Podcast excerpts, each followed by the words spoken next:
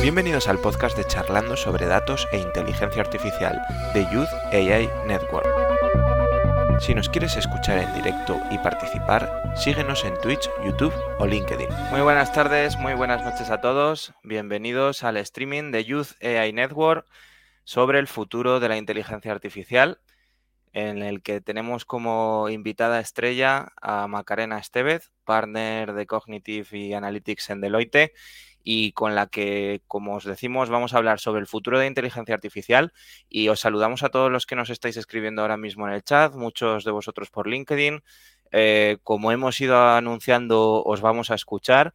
Queremos que este evento sea participativo. Nosotros tenemos algunas preguntas preparadas, otras tantas que hemos ido recibiendo a lo largo de estos días que le vamos a trasladar a Macarena pero cualquier, cualquier cosa, que comentario, eh, anotación sobre lo que vayamos hablando en este streaming, esto es participativo. Mm, si no lo sabéis, cada dos jueves hacemos estos streamings, son los streamings de Youth Network. Tenemos ahora mismo directo en YouTube, en LinkedIn y en Twitch. Estamos en directo en las tres plataformas. Veo que estáis conectados desde las tres. Em, entonces, eh, cada dos jueves tenemos estos streamings, en esta ocasión con Macarena. Eh, y bueno, em, daros a todos la bienvenida. Estoy esperando a que nos conectemos unos poquitos más para dar tiempo, sonidos, para empezar. Y, nada, vamos a, vamos a empezar hoy en este streaming. Eh, voy a empezar presentando a Ángel Gil, que nos va a acompañar y nos va a presentar una novedad que tenemos desde Youth Network. Muy buenas tardes, Ángel. ¿Qué tal estás desde Ecuador? Hola, hola Adrián. ¿Todo muy bien? Buenas tardes, buenas noches, depende de donde nos estén viendo. Y bueno, hoy les traemos una, una noticia que nos tiene llenos de satisfacción en UDI Network, que es una, algo que hemos venido preparando en los últimos meses y, y va enfocado en nuestra, en nuestra intención, que es llevar ciencia, difundir ciencia y motivar a los más jóvenes a entrar en este mundo de la inteligencia artificial y la ciencia de datos, ¿no? Entonces hoy les, eh, en medio de esta interesante tarde que vamos a, tarde noche que vamos a tener con, con Macarena y que va a ser una conversación súper enriquecedora y donde vamos a aprender mucho, queremos presentarles eh, nuestro curso de inteligencia artificial y data para principiantes. Es un curso en el que, como les dije, es algo en lo que venimos trabajando en los últimos meses es un curso eh, de construcción colectiva.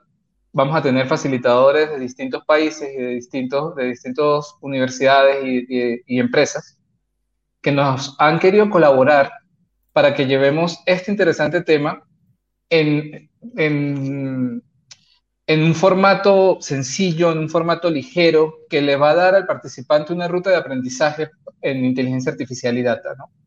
eso es eh, nuestro principal objetivo es ese.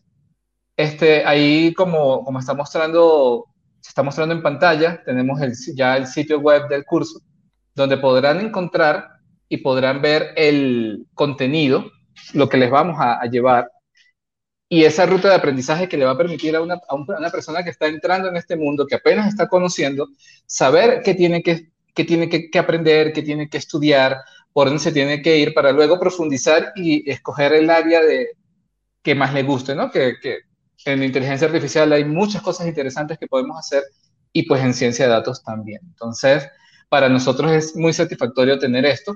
E, este curso está apoyado por AI Network, una red profesional de inteligencia artificial, este, que tiene sede en, en España.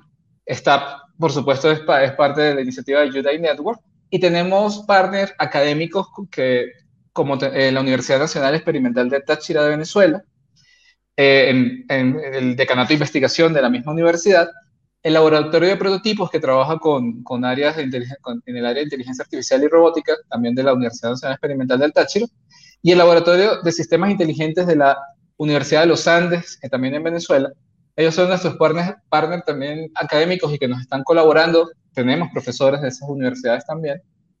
Eh, y nos van a le, dan esta base de, certificación y de aval a, nuestra iniciativa, ¿no? a nuestro curso.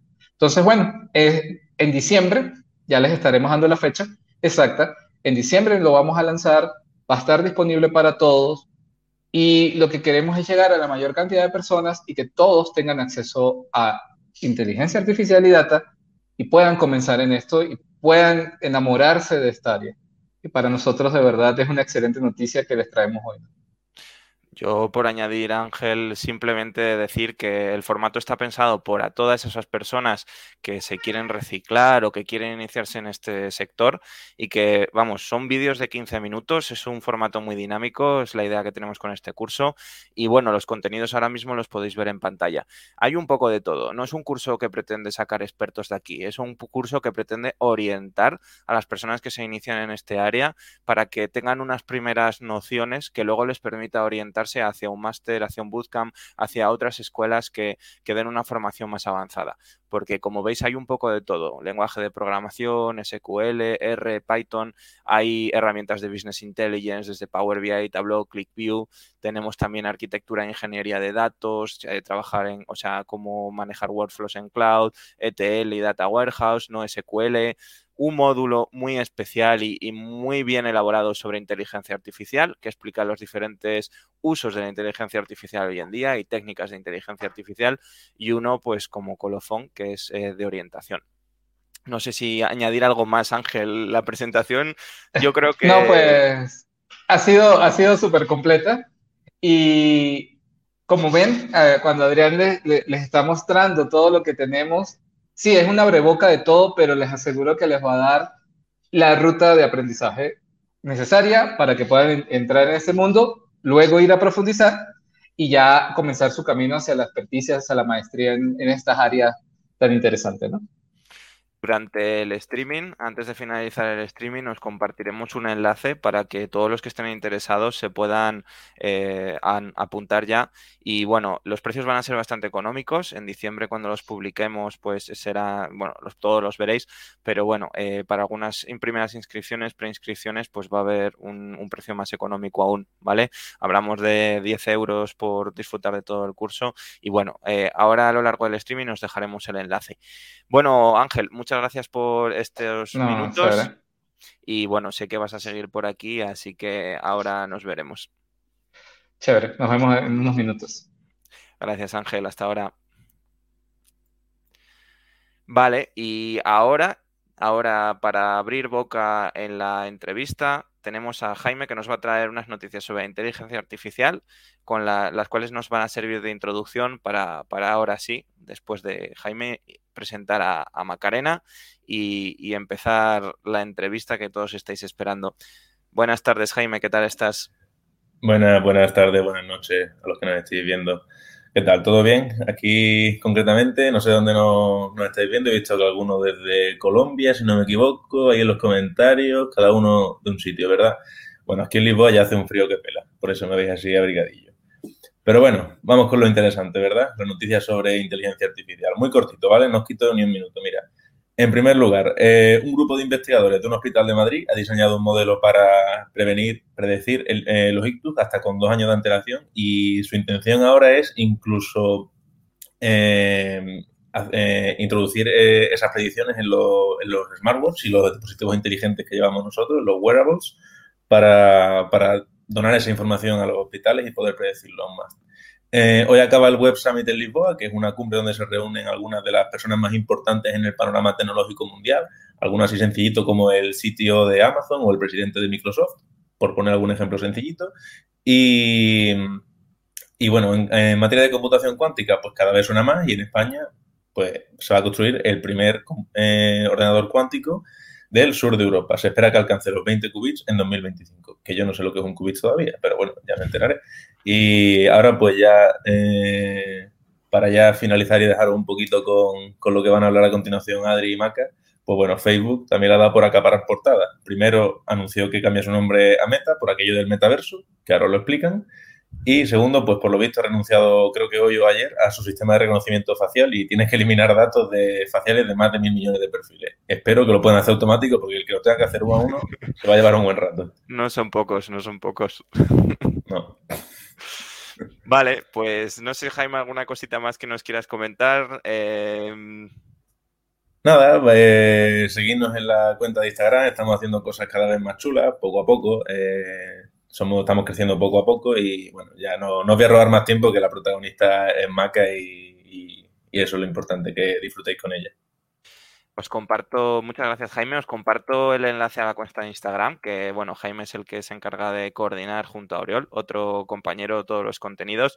Agradecerte Jaime por estos minutos y vamos, eh, sé que también te quedas por aquí, así que ahora nos veremos. Sí, ahora hablamos. Chao. Gracias, hasta ahora. Bueno, aprovecho, ahora mismo ya tenemos a Maca por aquí, eh, aprovecho para recordaros que nos resulta muy útil vuestro like, ¿vale? Es un canal que poquito a poco y con mucho esfuerzo estamos eh, consiguiendo impulsar. Entonces, vuestro like es muy importante y si os gusta y cada dos semanas queréis ver un directo como este, pues también la suscripción, que es gratis. Aportamos conocimiento. No sé qué motivos tendríais para no seguirnos. Así que nada, a partir de aquí vamos a hablar ahora mismo con Macarena. Os comparto primero el link a Instagram para que lo tengáis y, y lo podáis pues, llegar. Vale. Eh, vale, ese es el link que tenemos ahora mismo. Vale. Bueno, eh, vamos para allá. Eh, ¿Qué tal estás, Macra? Muy buenas tardes. Muy bien, muy buenas tardes y buenas noches. Eh, vamos, encantados de que estés con nosotros aquí esta tarde. Sé que has hecho además un esfuerzo de agenda para en esta hora un poco intempestiva poder acompañarnos, así que de antemano agradecértelo. Nada, estoy súper feliz. Pues eh, si quieres, ahora ya estamos escuchando a todas las personas que tenemos en directo, todo lo que nos queráis ir comentando. Eh, mm, lo primero que te voy a preguntar es, mm, mucha gente te conocerá, sobre todo de LinkedIn, pero me gustaría preguntarte mm, cómo te defines tú, quién es Macarena, que nos cuentes un poquito sobre ti. Vale, pues bueno, antes que nada quiero saludar a mi amigo Pepe, que hace mucho tiempo que no le veo, pero veo que está por ahí conectado con su papi. Pepe es un brillante matemático y estoy segura de que va a ser en el futuro alguien que aporte mucho a la sociedad, porque es muy joven y, ya le encantan las matemáticas. Y por contaros un poco de mí, yo también estudié matemáticas. Es una carrera que la estudié por casualidad, las cosas de la vida. Y fijaros que es una de las cosas que yo más gracias doy de haber estudiado esta carrera porque me ha dado mucho, ¿no? Lo primero que me dio esta carrera fue que cuando la estudié y luego hice un máster en dirección de empresas, pues en ese máster había perfiles muy distintos, no había ningún matemático, yo era la única matemática. Y entonces me di cuenta de que lo que las matemáticas me habían ayudado en la vida era a, tener una manera de razonar distinta a, la de las personas que no habían estudiado matemáticas. Y, siempre me, gustó mucho esa manera de, enfrentarme a los problemas y hasta el día de hoy pues es una manera estructurada que tenemos los matemáticos. Luego también las matemáticas eh, me han ayudado a, pues a estar cerca de las personas, a, ayudar a las personas a entender, a quitarles el miedo por las matemáticas, que es una de las cosas que a mí más me gusta. Cuando estoy con personas que me dicen, buf, a mí las matemáticas es que se me dan fatal, eh, yo, vamos, es que es algo que no es para mí, pues yo siempre estoy intentando convencerles de que las matemáticas son para todos y que sencillamente la matemática es el mayor de los sentidos comunes y otra cosa que digo mucho es que cuando alguien no entiende algo en matemáticas, nunca es porque la persona no es capaz de entender, sino siempre porque la persona que lo está explicando no le está explicando suficientemente bien. Porque las matemáticas es algo que cuando lo explicas bien, todo el mundo puede entender. Y luego, también contaros que muchos de vosotros lo sabréis, yo eh, me dediqué a aplicar la matemática en las empresas durante muchos años hasta que en el año 2007 eh, decidí fundar mi propia compañía, una compañía de matemática aplicada. Fue un poco como saltar al vacío porque estaba en una situación muy buena en la empresa en la que estaba, un perfil muy reconocido, pero bueno, tenía eso dentro, mis hermanos me animaron mucho a emprender y la verdad que también fue una decisión que, que bueno, que me alegraré el resto de mis días porque me ha aportado mucho eh, conocer muchísima gente y ayudar muchísima gente con las matemáticas. Y bueno, eso es un poco lo que os puedo contar de mí misma. Que vamos, ha sido fenomenal. Sobre todo, yo recoger lo que decías de las matemáticas. Yo recuerdo, de hecho, tener un profesor que era muy duro en muchos aspectos, pero enseñaba las matemáticas magníficamente. Y, gracias a ese profesor, pues eh, coges el interés, porque hay otros que no te lo dan, pero cuando encuentras a alguien que de verdad te inspira, y hoy en día es más fácil porque no solo tenemos los profesores, sino también en Internet podemos encontrar gente que nos puede ayudar con ello, profesores, en vídeos. Yo creo que, que es muy interesante lo que acabas de decir porque la gente le tiene mucho miedo de normal. Sí. Vale, pues ahora estamos escuchando comentarios que, que pongáis, los iremos poniendo. Eh, yo la pregunta central, ¿vale? Me gustaría que nos contaras, eh, voy a hacerte una pregunta así general, muy grande, ¿vale? Que, en la que caben muchas cosas. Em, ¿Cuál es el futuro de la inteligencia artificial a tu forma de ver? Bueno, la primera cosa que quiero deciros es que el futuro de la inteligencia artificial es acelerado.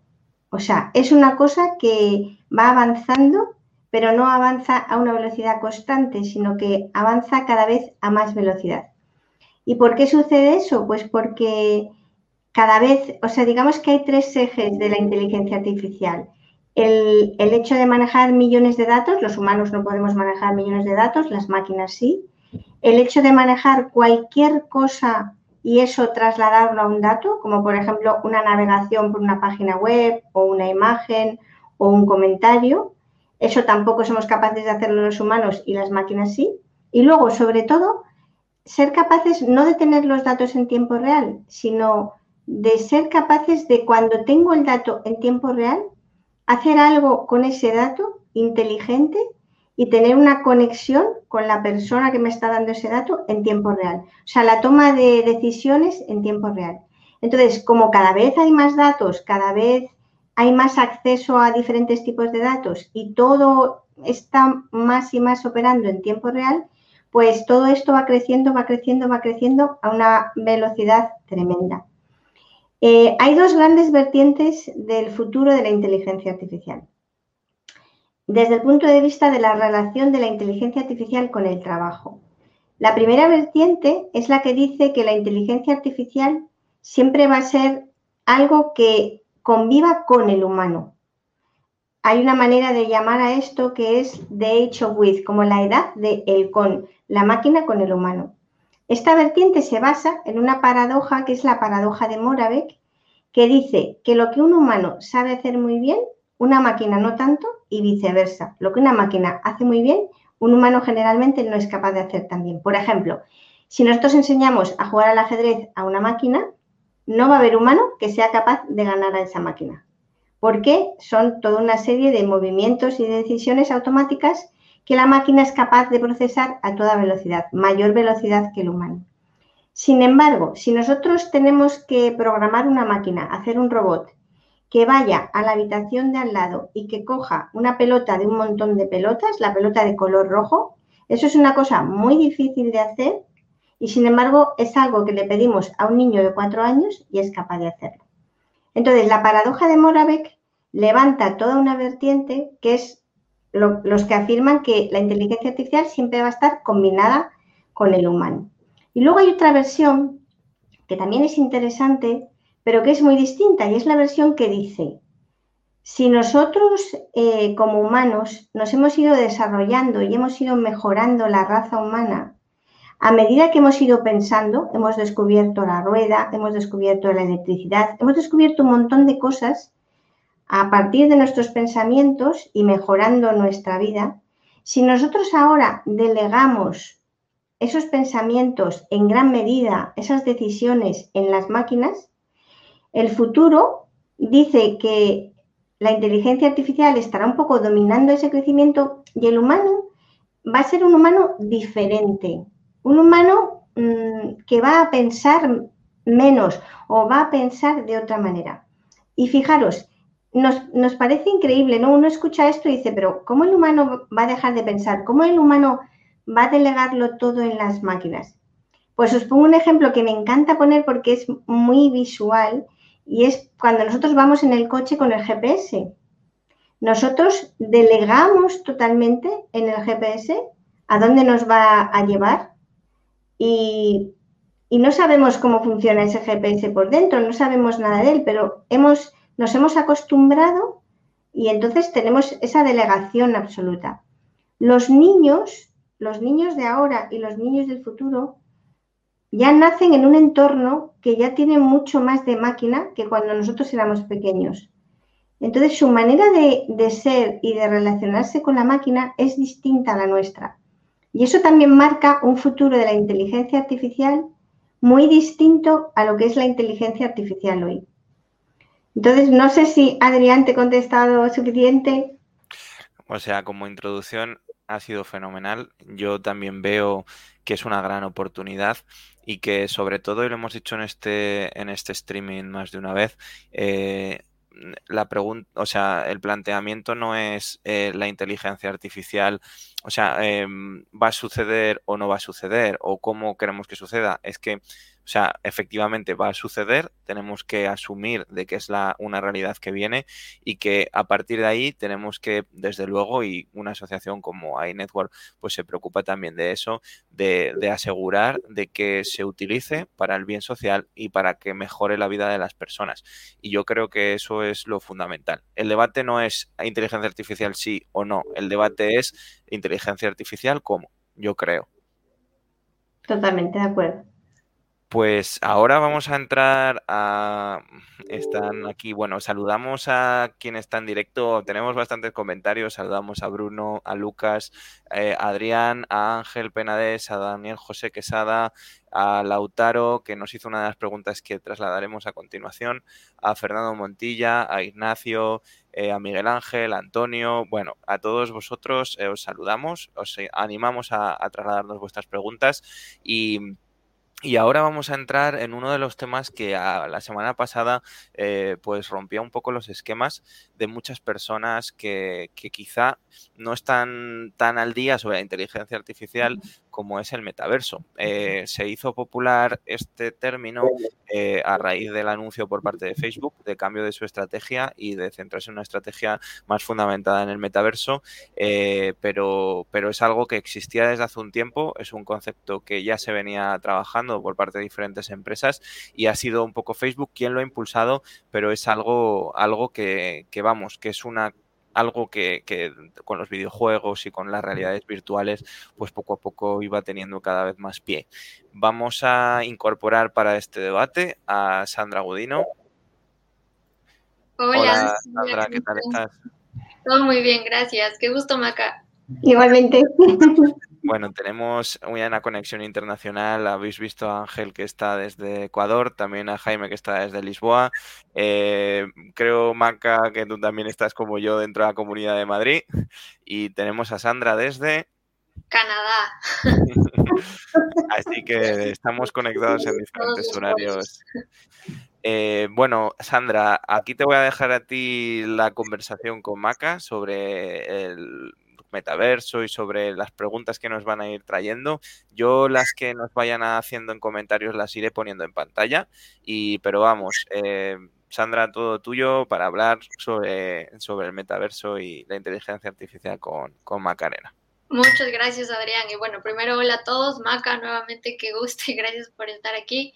Em, para adentrarnos un poco, mencionaste todo esto de que la, la, inteligencia artificial y estas dos vertientes, las que hablan de que van a estar junto a los humanos y otra de que de alguna forma nos van no a reemplazar, pero a cambiar muchísimas cosas.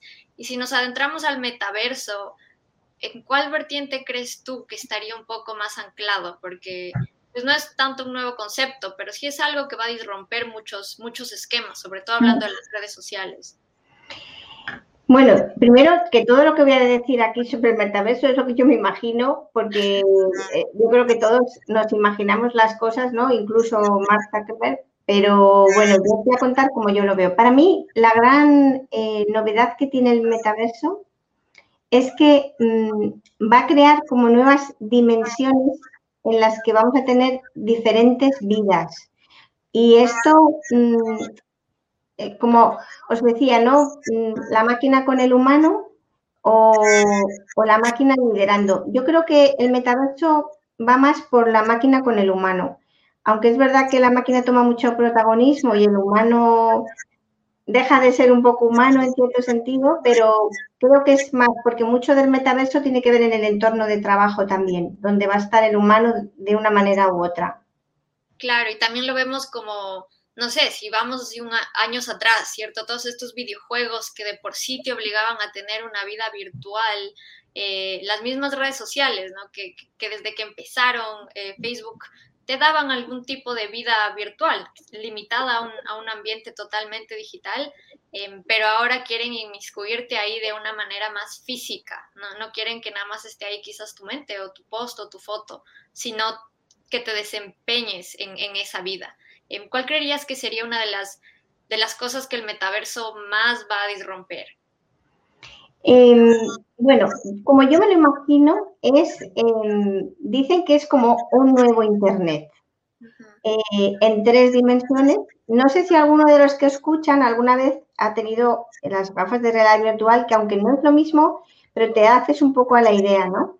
Entonces, eh, por ejemplo, nosotros ahora, cuando nosotros navegamos por Facebook, como yo me imagino Facebook en el metaverso, es que nosotros ahora entramos en Facebook y entonces pues, pues vemos cosas o hacemos comentarios. Yo lo, como yo veo el metaverso es abriendo una puerta y entrando en un mundo. Y una vez que estés en ese mundo, vas a poder hacer un montón de cosas que no es el mundo físico y luego vas a poder abrir otra puerta y vas a poder entrar en otro metaverso. Entonces, para mí es como, eh, primero, la posibilidad de todos nosotros dejar de ser nosotros, un poco lo que dices tú, Sandra, ¿no? Y, y ser otras personas, pero sobre todo vivir en mundos que no existen físicamente. Para mí eso es un poco vivir cosas que no existen físicamente y vivirlas hasta el punto casi de tocarlas. Claro, es transformarnos un poco en, en, no sé, personas activas dentro de ese mundo, en, lugar de quizás tener este, este computador como, como intermediario. Eh, de alguna forma eso también nos, nos lleva a pensar que sociológicamente todas estas cuestiones que decían, ¿cierto? De que no, ahora solo vivimos en las redes sociales, nos olvidamos del mundo físico, real. ¿Qué va a pasar con eso si ahora este mundo, este metaverso, literalmente nos, nos lleva a vivir experiencias que se sienten quizás casi tan reales como las que vivimos en, un mundo, ¿cierto? Vamos más allá de, escribir un comentario con un amigo a, interactuar con ellos. Sí, y fíjate, nosotros normalmente, siempre que hablamos del futuro y de los cambios que va a haber, normalmente nos referimos a la tecnología informática, pero luego tenemos todo lo que es la biotecnología, que eso ni nos imaginamos lo que es, que, es, que consiste en todo lo que va a ser tener tecnología dentro de nosotros. O sea, que no es solamente lo que nosotros vamos a ver o vamos a escuchar o vamos a poder hablar, sino que dentro de nosotros vamos a tener un montón de diferente tecnología y todo eso va a estar relacionado con ese otro mundo que es el metaverso que no existe ni se puede tocar. Yo realmente, cuando veis la curva esta de la singularidad tecnológica, dicen que la singularidad tecnológica es esa aceleración que hay, que en el año 2045 tiene una asíntota al infinito, que significa que esto, esto se nos va de madre, así por decirlo familiarmente, ¿no? Pues realmente me lo creo, porque cuando veo todo lo que puede ser, todos los cambios que pueden haber en el, en el entorno de la humanidad, realmente creo que vamos hacia un mundo totalmente diferente. Sí, es de verdad algo totalmente, como dices, ni siquiera podemos en realidad imaginarnos, ni Mark puede, creo, imaginarse de verdad qué es lo que sus tecnologías y sus avances van a, van a generar. Vemos que una cosa es lo que las empresas proponen y otra muy diferente a veces es lo que cada persona o cada empresa o cada industria logra adaptarlas, ¿no? Em, ¿Quién iba a creer que Zoom se iba a convertir en lo que es? Y, por lo mismo no sabemos en qué se va a convertir este, este metaverso de, de Zuckerberg, ¿right? Pero, em, ¿cómo crees tú que va a afectar en el trabajo? ¿Cuál crees que va a ser ese tipo de... de, pues mira, yo siempre eh, me gusta mucho, por lo menos en el medio plazo, como yo veo el trabajo es, eh, importantísimo. En el centro, en el núcleo de las empresas, tienen que estar las máquinas conectadas. ¿Por qué? Porque cuando tú tienes una máquina con inteligencia artificial, la característica, como os decía antes, es que esa máquina es capaz de manejar millones de datos de cualquier tipo en tiempo real. Si una máquina que hace eso la conectas con un humano, pues resulta que todo lo que la máquina hace no sirve para nada. Tú necesitas que una máquina esté conectada con otra máquina para que realmente todo encaje, los millones de datos de cualquier tipo en tiempo real. Entonces, en el centro de las empresas están las máquinas conectadas. ¿Dónde están los humanos? Bueno, en primer lugar, los humanos están en el pensamiento estratégico. No solamente el pensamiento estratégico a nivel compañía, sino en el pensamiento estratégico del departamento de marketing, el pensamiento estratégico del precio, el pensamiento estratégico del departamento de compra. Es decir, el ser humano está pensando. Por otra parte, el ser humano tiene que estar vigilando a la máquina, vigilando si la máquina comete sesgos, si la máquina está obviando datos, si la máquina está haciendo bien los cálculos. Y luego el ser humano, por supuesto, tiene que estar en la parte de innovación, de creación, de inventar, o sea que el ser humano está totalmente ahí integrado, pero sí que es cierto que se tiene que recolocar. No puede quedar el ser humano en mitad de las máquinas. Sí, yo había aparecido, justo habéis empezado con otra pregunta, simplemente para animar ahora que participéis en el debate. Están saludando eh, a través de los comentarios. Nos saluda Débora, nos saluda Tomás, Jennifer. Bueno, a Débora especialmente un saludo a la Sierra de la Demanda desde, desde Madrid. Em, yo aquí mm, tampoco voy a intervenir mucho, simplemente decir precisamente eso, de cómo va a cambiar todo y, cómo eh, además el metaverso puede transformar también el trabajo, ¿no? Quizá trabajemos en un metaverso, os dejo a vosotras, simplemente era hacer la, indicación para que quien quiera poner comentarios, adelante. Y gracias. Y ya bueno, a todos, si quieren seguirnos, si quieren ponernos like en YouTube, em, en donde nos estén viendo. Eh, pero bueno, continuando, eh, algo que iba a comentar es que muchas veces en las empresas la tendencia que estamos viendo es a lo que comentabas, poner máquinas conectadas con humanos. Entonces generan este enorme poder de plataformas que, analizan datos del mundo, pero llega el momento de que un humano tiene que, ver qué hacer con esos datos, que, automatizarlos y todo se, ralentiza, ¿cierto? Eh, no logras generar ese, ese potencial que en realidad tienes. Eh, ¿Cómo crees que podríamos superar esto? Sí, conectando otras máquinas, pero en ese caso, eh, dame un ejemplo, por ejemplo, ayúdame a caminar por ahí. Pues, por ejemplo, mira, normalmente, antiguamente, un director de marketing quería hacer unas predicciones de las ventas. Entonces hablaba con un analista, el analista hacía las predicciones y entonces se sentaban y lo veían. Después avanzamos un poquito y el director de marketing ya tenía una herramienta que habían desarrollado en su empresa que en vez de tener una persona que hiciera las predicciones, pues ya iba a la herramienta, escribía los datos y hacía las predicciones. Después se mejoró todavía un poquito más y resulta que había una herramienta que estaba programada para hacer las predicciones y cuando las tenía hechas, llamaba al director de marketing y le decía, oye, mira, es importante que veas esto. ¿Cómo es el futuro?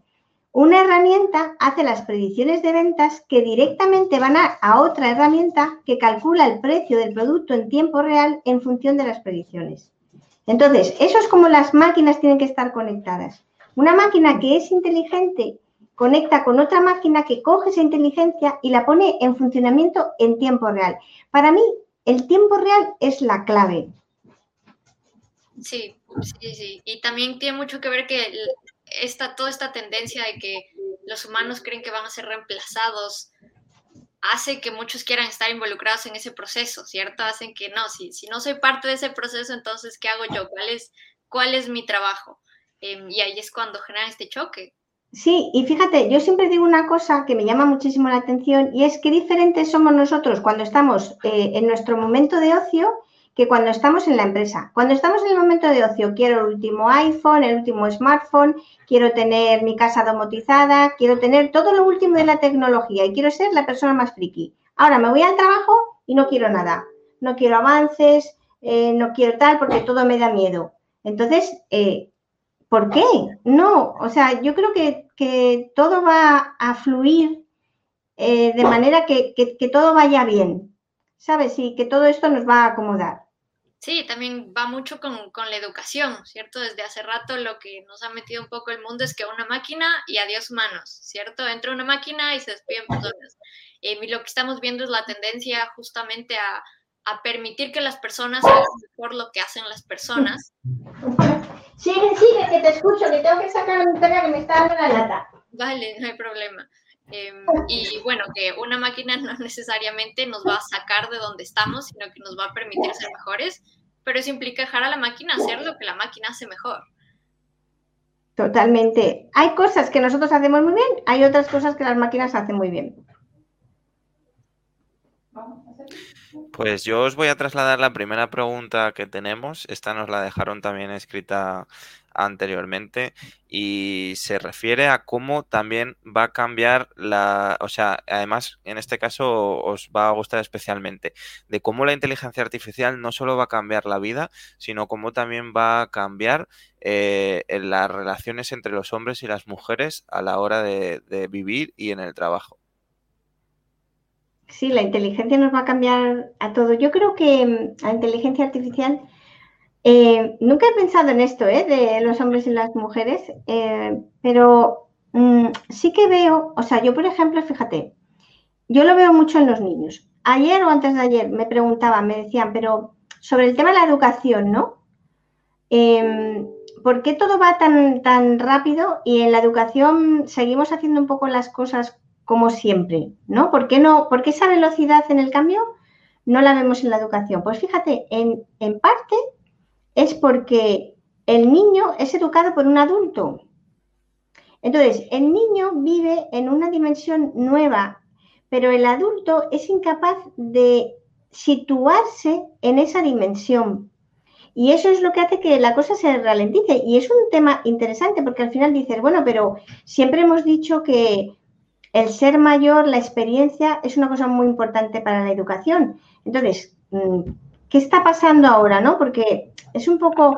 Entonces, es verdad que los seres humanos no nos damos cuenta, pero estamos cambiando. O sea, eh, la manera en que los niños hacen las cosas, su relación con la tecnología, las cosas que le gustan, es distinta a las que nos gustaba, me gustaba a mí. Entonces, y yo siempre digo que no tiene que ser eh, necesariamente ni peor ni mejor, es diferente. Y el ser humano es diferente ahora del ser humano de hace muchos años. Y, la pregunta aquí es, ¿no les estaremos frenando nosotros a ellos? Quiero decir, al final, como nosotros estamos en cierta posición de autoridad por edad, también de alguna manera condicionamos a cómo se puedan desarrollar ellos en el uso de la tecnología y en explorar nuevas posibilidades, ¿no? O sea, eh, también al final la educación es lo que tiene, además aquí entramos en un tema que es la sociología, que yo soy sociólogo y le he dado bastantes vueltas eh, siempre y, efectivamente es así, de cómo nos está cambiando y de cómo, bueno, pues cómo los niños eh, directamente asumen otras formas de relacionarse e incluso relacionado con la pregunta, eh, las relaciones entre niños y niñas también están cambiando muchísimo y cómo, bueno, al final de cara a la tecnología también deberíamos ser todos iguales, ¿no? Sí, pero está claro que en ese punto eh, está cambiando, pero, pero es verdad que, somos distintos. Pues eh, no sé si tenemos alguna pregunta más. Estoy aquí preguntando. Tenemos bastantes personas conectadas, pero nadie se anima a hacer ninguna pregunta. Yo eh, voy a introducir un tema. Este sí que es una pregunta personal, ¿vale? Me voy a permitir eso. Eh, una de las cosas, y volviendo a lo del metaverso, de que se comenta, es que es una gran oportunidad para las empresas porque el metaverso, igual que muchos videojuegos, no sé si estaréis al tanto del mundo de los videojuegos. Mira, ahora tenemos una pregunta, ahora os la pongo. No sé si estaréis muy al tanto del mundo de los videojuegos, pero ahora en los videojuegos eh, puedes comprar tu ropa personalizada que va a llevar tu personaje, puedes comprar atributos eh, o también incluso cuando hablamos de Tesla, de la marca de vehículos, Tesla va, eh, cuando tú te compras un coche, va a tener muchas capacidades, pero solo las que tú pagues por suscripción son las que vas a disfrutar tú. Y de hecho esa configuración la vas a poder utilizar en cualquier, en cualquier Tesla porque iniciarás tu sesión en un coche, independientemente del coche físicamente en el que estés. Esto tiene cierta manera que ver con el metaverso y lo que salía la semana pasada es hasta qué punto creéis que las personas van a relacionarse con el metaverso comercialmente igual que si fuera con el mundo real. Absolutamente. Es que para mí el metaverso va a ser como un mundo alternativo y no solamente va a haber uno, va a haber más de uno. Y es eso que te digo, que en el fondo es curiosísimo todo esto desde el punto de vista de sociología, porque al final nosotros somos quienes somos, pero ahora, en el futuro, vamos a poder ser quienes somos y otros seres humanos. Y, todo eso va a hacer que, cambie todo mucho. Desde el punto de vista que dices tú de las empresas y comercial, pues efectivamente, o sea, ahora vendemos en el mundo que vendemos. Te digo una cosa, hace muchos años vendíamos en nuestro pueblo, luego vendíamos en nuestro país, luego vendíamos en Europa, luego vendemos en el mundo, pues dentro de poco venderemos en un montón de metaversos. Eso es muy interesante. Pues ahora, ya que tenemos la primera pregunta, os animamos a hacer más. La voy a poner en pantalla y os la leo a continuación. Nos pregunta, eh, bueno, no sabemos bien el nombre en LinkedIn, ¿vale? No nos sale aquí, eh, pero la pregunta es, ¿cómo sin tener experiencia, pero teniendo un conocimiento a través de cursos y lecturas, podrías empezar a trabajar en una empresa y matiza? Se refiere a Big Data y teniendo una capacidad analítica, observadora, etcétera. Bueno, ahora está la demanda de este tipo de perfiles, pero a ver, em, hay una cosa importante porque esto, o sea, hay una demanda de este tipo de perfiles, pero también es verdad que hay mucha gente que dice ser científico de datos o que dice ser data engineer y luego cuando empieza a trabajar, pues resulta que muchas de las cosas que esa persona puede haber pensado que sabía, resulta que no la sabía. Entonces, también hay un poquito de decepción en algunos perfiles. Entonces, ¿qué es lo mejor?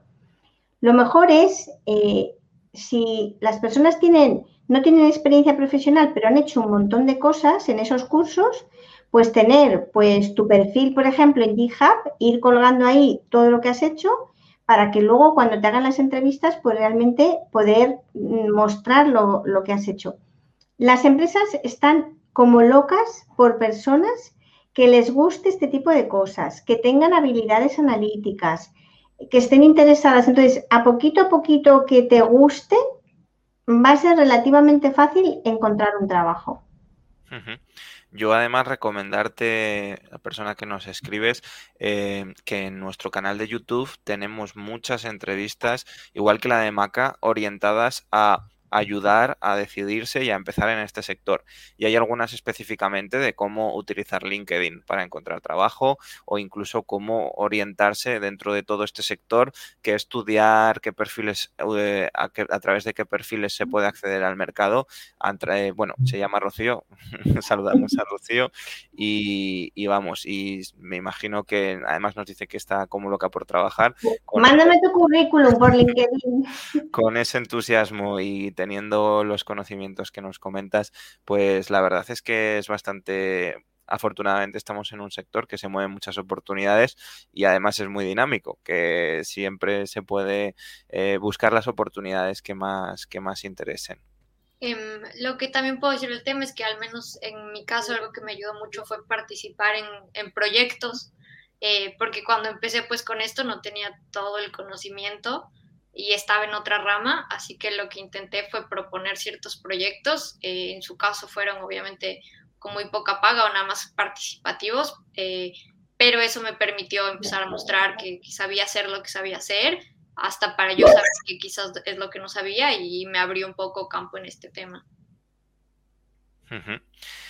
Pues em, la experiencia, vamos, yo la experiencia parecida. La verdad es que a mí en mi caso me ayudó bastante a hacer un máster donde ya adquirí una serie de conocimientos y que te sirve un poco mm, ya no solo para conseguir trabajo, sino para encontrarte tú más cómodo a la hora de hablar en términos técnicos si no vienes de una formación técnica propiamente. Em, bueno, Rocío nos, agradece, bueno, a Maca y, a Sandra os está agradeciendo eh, vuestras aportaciones y tenemos una pregunta también de José María González del, Álamo. Eh, bueno, además a José María, bueno, nos conocemos, hace poco nos vimos y, siempre es una persona que además trabaja con inteligencia artificial colectiva en procesos de toma de decisiones y es una persona muy interesante. Nos pregunta en esta ocasión, ¿qué capacidad de comprensión real tienen ahora mismo la inteligencia artificial? ¿Hasta dónde han llegado las capacidades semánticas? ¿Quiénes son diferentes ahora mismo? Muchas gracias. Qué majo. A ver, em, es verdad que, a ver, yo me quedo con, la velocidad a la que todo mejora. Pero es verdad que la inteligencia artificial eh, e, es muy amplia, ¿no? Y podríamos hablar de un montón de cosas. Pero es cierto que ahora hay una queja generalizada de la implementación. Cuando nosotros realmente hacemos algoritmos, em, los hacemos, desarrollamos una pequeña aplicación, hacemos un experimento, todo funciona fenomenal, pero cuando tú eso lo pones en, el mundo real a funcionar con datos reales, que es lo que realmente es la inteligencia artificial, haz algo, déjalo solo y espera que funcione por su cuenta, es verdad que todavía hay, hay muchas cosas que están fallando. En parte, pues esto que comenta José María de las capacidades semánticas. Y todavía, por ejemplo, en, muchos, en muchas cosas que se hacen es muy importante eh, el conocimiento humano para, definir motores semánticos, para un montón de cosas. Tienes que meter ahí al humano, que el humano vea cosas, que aprenda y luego la cosa mejora. Pero yo creo que, todavía queda camino. Para mí, no te sé decir si, si, hay referentes. Yo conozco muchas compañías pequeñas con gente detrás que trabajan fenomenal hay también compañías muy grandes. La gente en el entorno académico también para mí siempre son un referente, ¿no? Entonces, no, me mojo porque tampoco te digo que tengo como alguien súper claro. Sí que es verdad que yo todo lo que leo, todo lo que siempre estoy investigando, pues miro mucho en Estados Unidos, miro mucho también en China, miro mucho en Canadá, que ahora hay un montón de grupos interesantísimos que están desarrollando inteligencia artificial y miro mucho en España, que en España somos muy listos, a lo largo de la historia se ha demostrado. Pues muchas gracias, José María, por tu pregunta. Tenemos tres preguntas más, ¿vale? Cogeremos alguna más de las que nos vayáis poniendo, ¿vale? Eh, de momento vamos a poner eh, la pregunta que nos hace Nicolás Palma Silva. Él nos dice, ¿De qué forma consideran que la estupidez humana arruinará o al menos mancillará las nuevas formas de interacción que estas tecnologías nos proveerán? Yo ahora os dejo hablar, pero como sociólogo tengo que decir que el ser humano no es ni estúpido ni inteligente. Es humano, tiene cultura y en base de muchas de las respuestas que hacemos es por cultura, no porque seamos estúpidos. Sí, bueno, me, encanta la pregunta porque tiene un, toque de desesperación, Nicolás, que me imagino que, que eres un chico joven y muchas veces entiendo a los jóvenes porque es un poco como cuando cogéis un patín de esos que van ahora con motor y vais tan veloces, ¿no? Igual querréis ir en todo lo demás y es verdad que muchas veces esa prudencia del adulto, mm, de las leyes, ahora por ejemplo la nueva normativa europea, que estábamos todos esperando que Europa despertara y la forma de despertar de los europeos ha sido con todo ese montón de leyes que protegen, que ralentizan la inteligencia artificial. Como dice Adrián, no lo llamaría estupidez, aunque para ti lo sea, Nicolás, lo entiendo, ¿eh? esa desesperación. Pero bueno, mm, bueno, es que hay tanta gente también de tantos tipos en el mundo. Yo siempre digo que hay como dos eh, caminos paralelos, los que van a toda velocidad, como los de los patinetes, y luego otros que van más lentos. Sí que es verdad que los que van a toda velocidad van a toda velocidad. A esos no hay quien les pare. O sea que te diría céntrate en esos, en, los que no son tan estúpidos. Muchas gracias, Nicolás, por la pregunta. A ver, yo lo comparto también, o sea, que, al fin y al cabo, y cuando hablamos sobre todo que decías, Maca, de, de leyes, entra de por medio el tema de la política, que tiene, va por otra velocidad y cuesta mucho de comprender en muchas ocasiones las decisiones que se toman. Pero vamos, entendemos eh, y queremos que todos vayamos en la misma línea de una vez, ¿no? Que, que ahora es la oportunidad y si no empujamos todos a la vez hacia el futuro, eh, por lo pronto en Europa ya nos tienen cogidos por China y por Estados Unidos que van mucho más rápido. Y vamos, ni por ni ya hablar de, Latinoamérica y, que es otros ritmos de desarrollo, igual que en África y en otros continentes, pues nos toca ponernos las pilas. Vamos a poner otra preguntita eh, de Charo Domínguez Gutiérrez. Eh, nos pregunta, bueno, hola, nos saluda. Si las máquinas aprenden por sí solas, ¿podría llegar a, ese, hacer ese aprendizaje perverso en algún momento? ¿Habría un botón de off para apagar esa máquina? Bueno, os recomiendo muchísimo que veáis la película Free Guy, que no sé si la habéis visto, es una película familiar, pero no es para niños, es para mayores y para decirnos lo que puede pasar. En este caso, bueno, pero lo que puede pasar, que es que el algoritmo aprenda por sí solo, que es el futuro de la inteligencia artificial, la inteligencia artificial generalizada. ¿Podría llegar a ser perversa? Bueno, es que sí, podría perfectamente. O sea, al final, mm, todo esto, si toma su propio camino, puede ser cualquier camino. Yo sí que creo que va a haber un botón de off. Yo sí que lo creo, porque lo veo, porque veo que, o sea, yo siempre digo que esa singularidad puede tener frenos o aceleradores y los frenos existen. Mira Google ahora, por ejemplo, el freno que ha hecho con el tema de las cookies. O sea que yo creo que sí que hay botones de, off. Em, yo lo que puedo decir al respecto es que recién hubo una noticia en la que creo que fue, no estoy segura si fue Google, eh, no me no, lo tomen así tan a pecho, pero eh, un par de servidores empezaron a hablar entre ellos, así que tuvieron que apagarlos porque empezaron a, enviarse mensajes. Servidores de inteligencia artificial, por supuesto, que de alguna forma pues habían aprendido a hacerlo, o el nuevo lenguaje entre servidores eh, de Google justamente, em, son todas las cosas que nos indican que la inteligencia artificial sí puede generar su propio aprendizaje. De allá que sea perverso, eh, quizás nos metemos mucho en conceptos morales, em, pero también considero que, siempre va a haber un botón de off. Eh, espero, en realidad, considero que, que de alguna forma vamos a poder apagarlas. nada más el punto sería quizás darnos cuenta a tiempo y espero que no sean perversos. Mm, yo también lo espero, pero no lo tengo tan claro. Vamos a poner otra preguntita, pondremos la de Carlos y una más, eh, ¿vale? No nos va a dar tiempo para más. Estáis a tiempo para mandar la última, última, última rascando la hora, pero, pero tenemos el tiempo limitado y ya estamos aquí durante una horita. Eh, voy a leer la de Carlos Argüello. Buenas tardes. ¿Cuáles serían las diferencias principales entre inteligencia artificial y machine learning? Esta te la contesto rapidito, Carlos, porque desde mi punto de vista, ¿eh? porque aquí también tema de las definiciones. Pero mira, para mí, inteligencia artificial es em, yo mm, tengo un algoritmo que hace algo, cojo datos, hago el algoritmo, con esos datos hay un resultado. Bueno, para mí la inteligencia artificial es lo que te decía, que tú eso lo pones en producción, es decir, lo pones, por ejemplo, en el smartphone y eso es capaz de recibir datos y funcionar solo y actualizar los algoritmos y funcionar solo. Para hacer eso tienes un montón de cosas. Una de ellas es el Machine Learning, que es lo que tú has utilizado para hacer el algoritmo. El Machine Learning es, digamos, como el motor científico que tú tienes para hacer el algoritmo, pero la inteligencia artificial es el todo.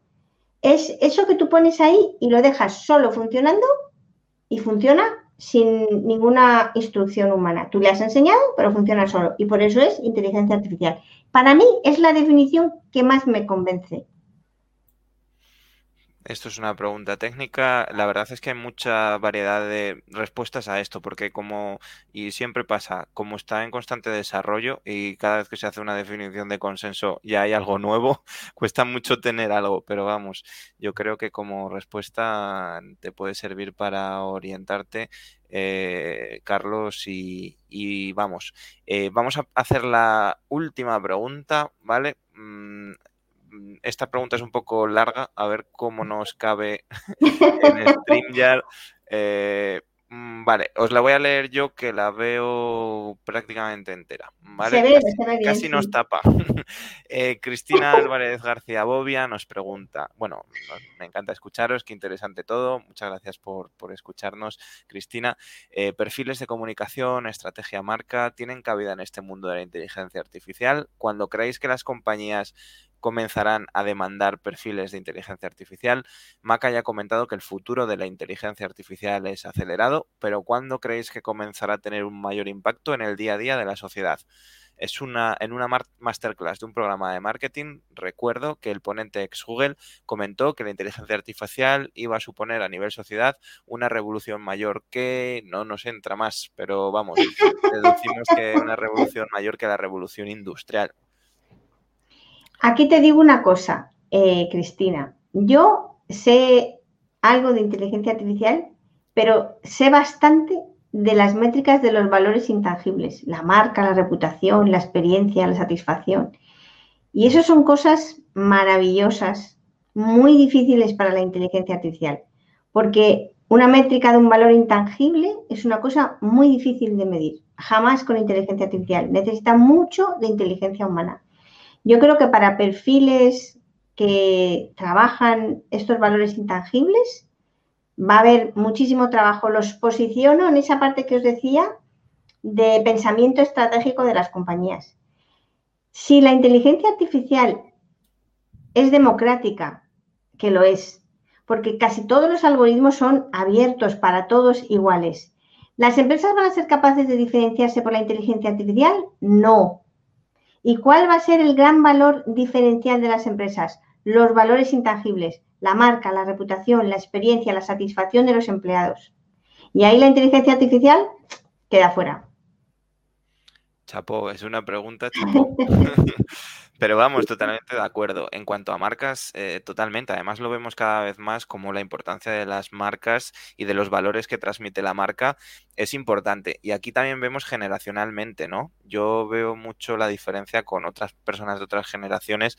Para, para la gente de mi edad, pues una marca también son unos valores y también tienes en cuenta a la hora de comprar lo que hace esa marca y que, vamos, eh, eso es eh, muy importante. Y nos decía Cristina que la revolución con la que casi ni se puede comprar la inteligencia artificial es con el fuego. Yo creo que sí, fíjate. Hasta ese punto creo que va a ser esto la gaita. ¿Qué crees tú, Sandra? Yo justamente eso iba a decir que yo creo que es más, ya está pasando que los perfiles de comunicación, de marketing tienen demasiada cabida en este mundo, lo digo también por experiencia. Eh, estudié comunicación, publicidad, llegué a marketing, estoy un poco metida en lo que es inteligencia artificial. Siento que los usábamos desde hace rato o queríamos hacerlo, y nada más nadie les había puesto un nombre, pero siento que es una parte, una industria que no deja de necesitar personas de una manera exagerada, ¿no? Quizás menos que la parte de ventas, mucho menos que la parte de, de el IT pero en la parte de marketing, decir que una persona o una inteligencia artificial ya puede funcionar sin una persona es, es imposible al momento, como mencionabas. Nada más alguna plataforma de análisis de sentimiento, nada más agarra comentarios, ve si son positivos o negativos, pero luego tú sabes que depende de la pregunta, depende de si estás hablando de otra marca, de tu marca, entran demasiadas cosas Em, me encantará ver hacia dónde va esto. Siento que estamos quizás como industria aún llegando a eso, pero eh, creo que ya estamos ahí, creo que ya están demandando este tipo de perfiles. Creo que la revolución, como dicen, va a compararse quizás con el fuego, pero em, me encanta, me encanta eso, me encanta la pregunta y, y pues espero que hayamos podido ayudarte. Muchos pues besos a todos los que estáis saludando, gente tan querida, tan querida. Efectivamente, estoy aquí poniendo algunos de los comentarios, no voy a ser capaz de poner todos porque hay bastantes.